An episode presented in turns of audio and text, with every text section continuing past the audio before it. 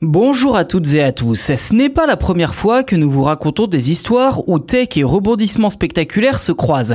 Aujourd'hui ne fait pas exception à la règle puisqu'une montre Apple Watch aurait tout simplement sauvé la vie d'une nageuse coincée dans l'eau d'une rivière à 13 degrés. Une histoire qui prouve à nouveau que la technologie est un allié précieux et dont je vous raconte le déroulement dans cet épisode. Le 15 juin dernier, à Dale, dans l'état de l'Oregon aux États-Unis, une jeune femme de 25 ans décide d'aller nager dans la rivière Columbia. Au cours de sa séance de natation, elle se coince malencontreusement le pied sous un rocher. Réalisant qu'elle ne peut plus bouger, elle a alors le réflexe d'appeler les secours grâce à son Apple Watch. Une demi-heure plus tard, les secours arrivent. Un officier de police descend alors dans la rivière pour lui libérer le pied et l'aider à regagner la berge saine et sauve, bien que très fatiguée et en état d'hypothermie. En effet, 30 minutes dans de l'eau à 13 degrés est une situation qui fait refroidir le corps à une vitesse anormalement rapide.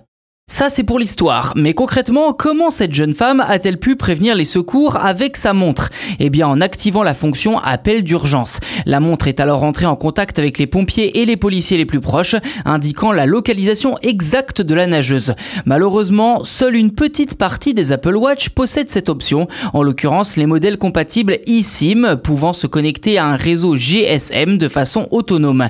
Les montres compatibles 4G sont facilement reconnaissables puisqu'elles possèdent une petite digitale dont l'intérieur est rouge. Les autres peuvent appeler les secours sans connexion Wi-Fi mais uniquement à l'aide du smartphone auquel elles sont associées.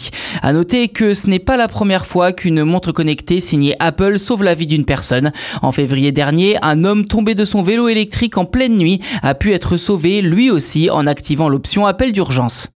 Voilà pour cet épisode de Choses à savoir tech. N'hésitez pas à vous abonner au podcast si ce n'est pas déjà fait. Je vous le rappelle, c'est gratuit. Et on a remarqué encore une fois ces derniers temps que vous étiez nombreux à écouter les épisodes de Choses à savoir tech justement sans être abonné au podcast. C'est dommage parce que l'abonnement vous permet justement d'être notifié dès la sortie de chaque numéro et surtout eh bien que les épisodes soient téléchargés automatiquement dans votre playlist, ce qui vous évite de le rechercher.